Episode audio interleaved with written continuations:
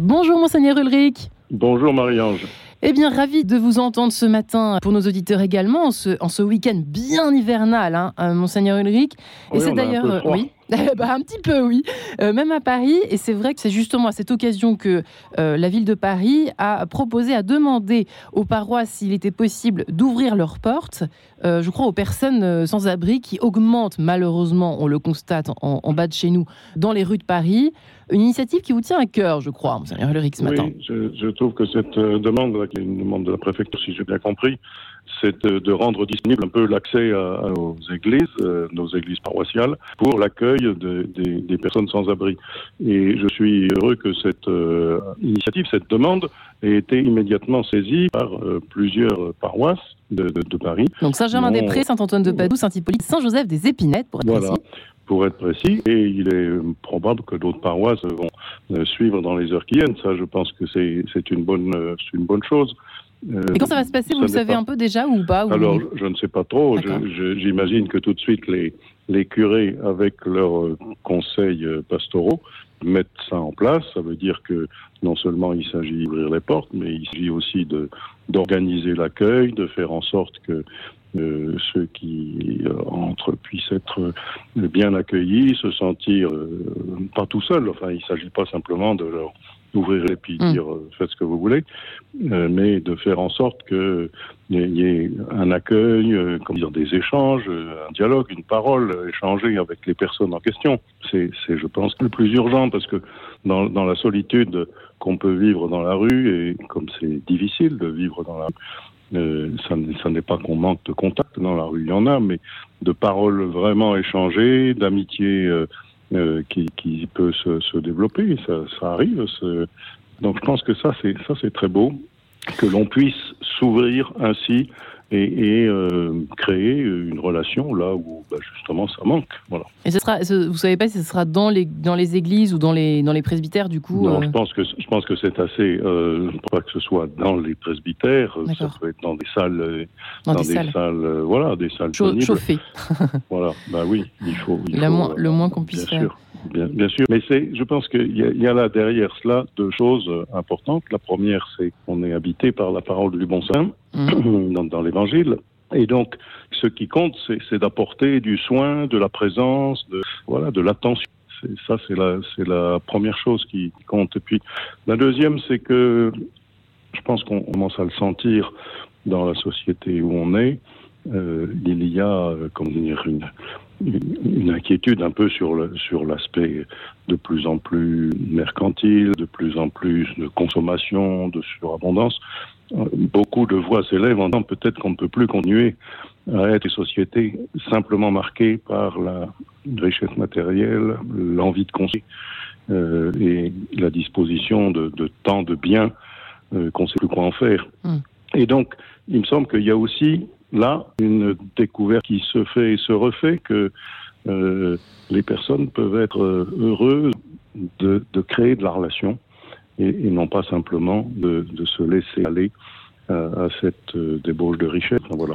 Mais ce qui est étonnant, c'est que plus les années passent, plus on a l'impression qu'on parle de ça. Quand même, ça fait un petit temps euh, déjà, euh, je dirais peut-être, alors surtout depuis la crise sanitaire, euh, qu'on parle de cette prise de conscience de surconsommation euh, à mmh. tout craint. Et pourtant, et pourtant, ça continue dans ce sens. Il y a bien deux sûr, comme continue. deux vitesses un petit peu, non? Bien, bien, sûr que ça continue parce que je veux dire, il y a aussi euh, des économies qui sont en jeu, des, des, donc des, des et, et on sait aussi que la machine économique ne sera comme ça et on l'a vu euh, avec les temps de confinement il y a deux ans. Euh, arrêter une machine économique, c'est aussi euh, extrêmement euh, rude. Ça, mm. ça, crée, ça crée aussi de, de, la misère. Donc, à la fois, ça continue forcément, mais, mais en même temps, on se dit qu'on peut être heureux avec moins de, de consommation. Et, et on, on s'en rend compte à travers des choix de vie que font des gens euh, dans, aujourd'hui de chercher une vie plus simple, non pas de se retirer de la vie en société, mais comment dire euh, réduire des, des consommations inutiles. J'ai entendu dire, vous aussi probablement, que la consommation d'électricité, au lieu d'augmenter pendant ce début d'hiver, avait plutôt un peu diminué. Ça veut dire que euh, beaucoup de gens, euh, des particuliers comme des entreprises et des administrations, sont plus soucieux de ne pas gâcher l'énergie électrique. C'est aussi peut-être l'appel à la sobriété euh, dont on bat les oreilles. Mais en même temps, il y a peut-être un motif à cette invitation. Je dirais, c'est effectivement peut-être euh, de prendre plus conscience de, que, tout ça n'est pas gratuit au fond. C'est un peu ça aussi. Bien sûr, tout ça, tout ça, a de la valeur. Hein. Voilà, il y a, je crois que le mot de sobriété est un beau mot. C'est un, mot qui, qui, nous convient à nous chrétiens. Mhm. il ne s'agit pas de, de ne plus vivre, de ne plus chercher une sorte de, de, confort, etc. Il ne s'agit pas de là, il s'agit de, de, se dire, est-ce qu'on n'était pas sur une pente où finalement on ne sait plus la vraie chose et, et on ne sait plus que la, la, plus grande richesse de la vie, c'est le relationnel, c'est c'est euh, le passe ensemble, c'est la, la, parole qu'on échange, c'est l'amitié qui se crée, c'est les liens qui font que les gens euh, qui sont sur le bord de chemin euh, retrouvent quelque place hein, dans, notre vie sociale. Donc c'est cela qu'on cherche surtout à faire partager et à faire grandir dans, le cœur des, des on sent qu'aujourd'hui, il y, a une attente à cela.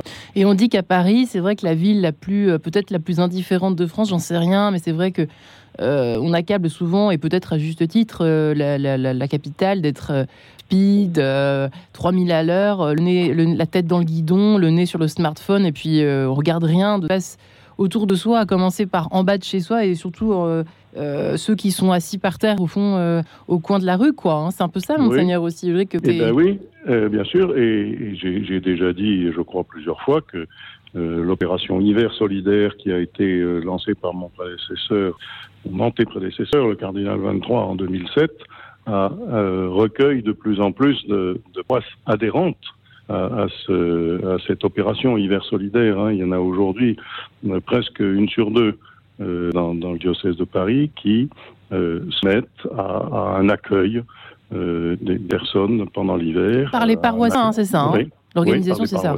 Voilà. Qui sont volontaires. Et donc, de, de, plus en plus de, de, de, de paroisses de Paris le font, et donc de plus en plus de personnes.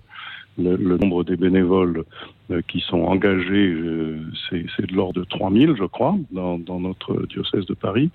Euh, et, et c'est une vraie richesse. Voilà. Eh bien, merci infiniment. Un, appel aussi à la solidarité de la part de nos fidèles parisiens, puisque c'est à eux d'abord qu'on s'adresse, peut-être, Monseigneur oui. pour l'avoir fait très sympa, euh, Hiver Solidaire. C'est un peu surprenant au début. Et après, on a vraiment des liens. Voilà. Ceci étant dit, merci infiniment. Et puis, on vous dit avec joie à la semaine prochaine. Merci.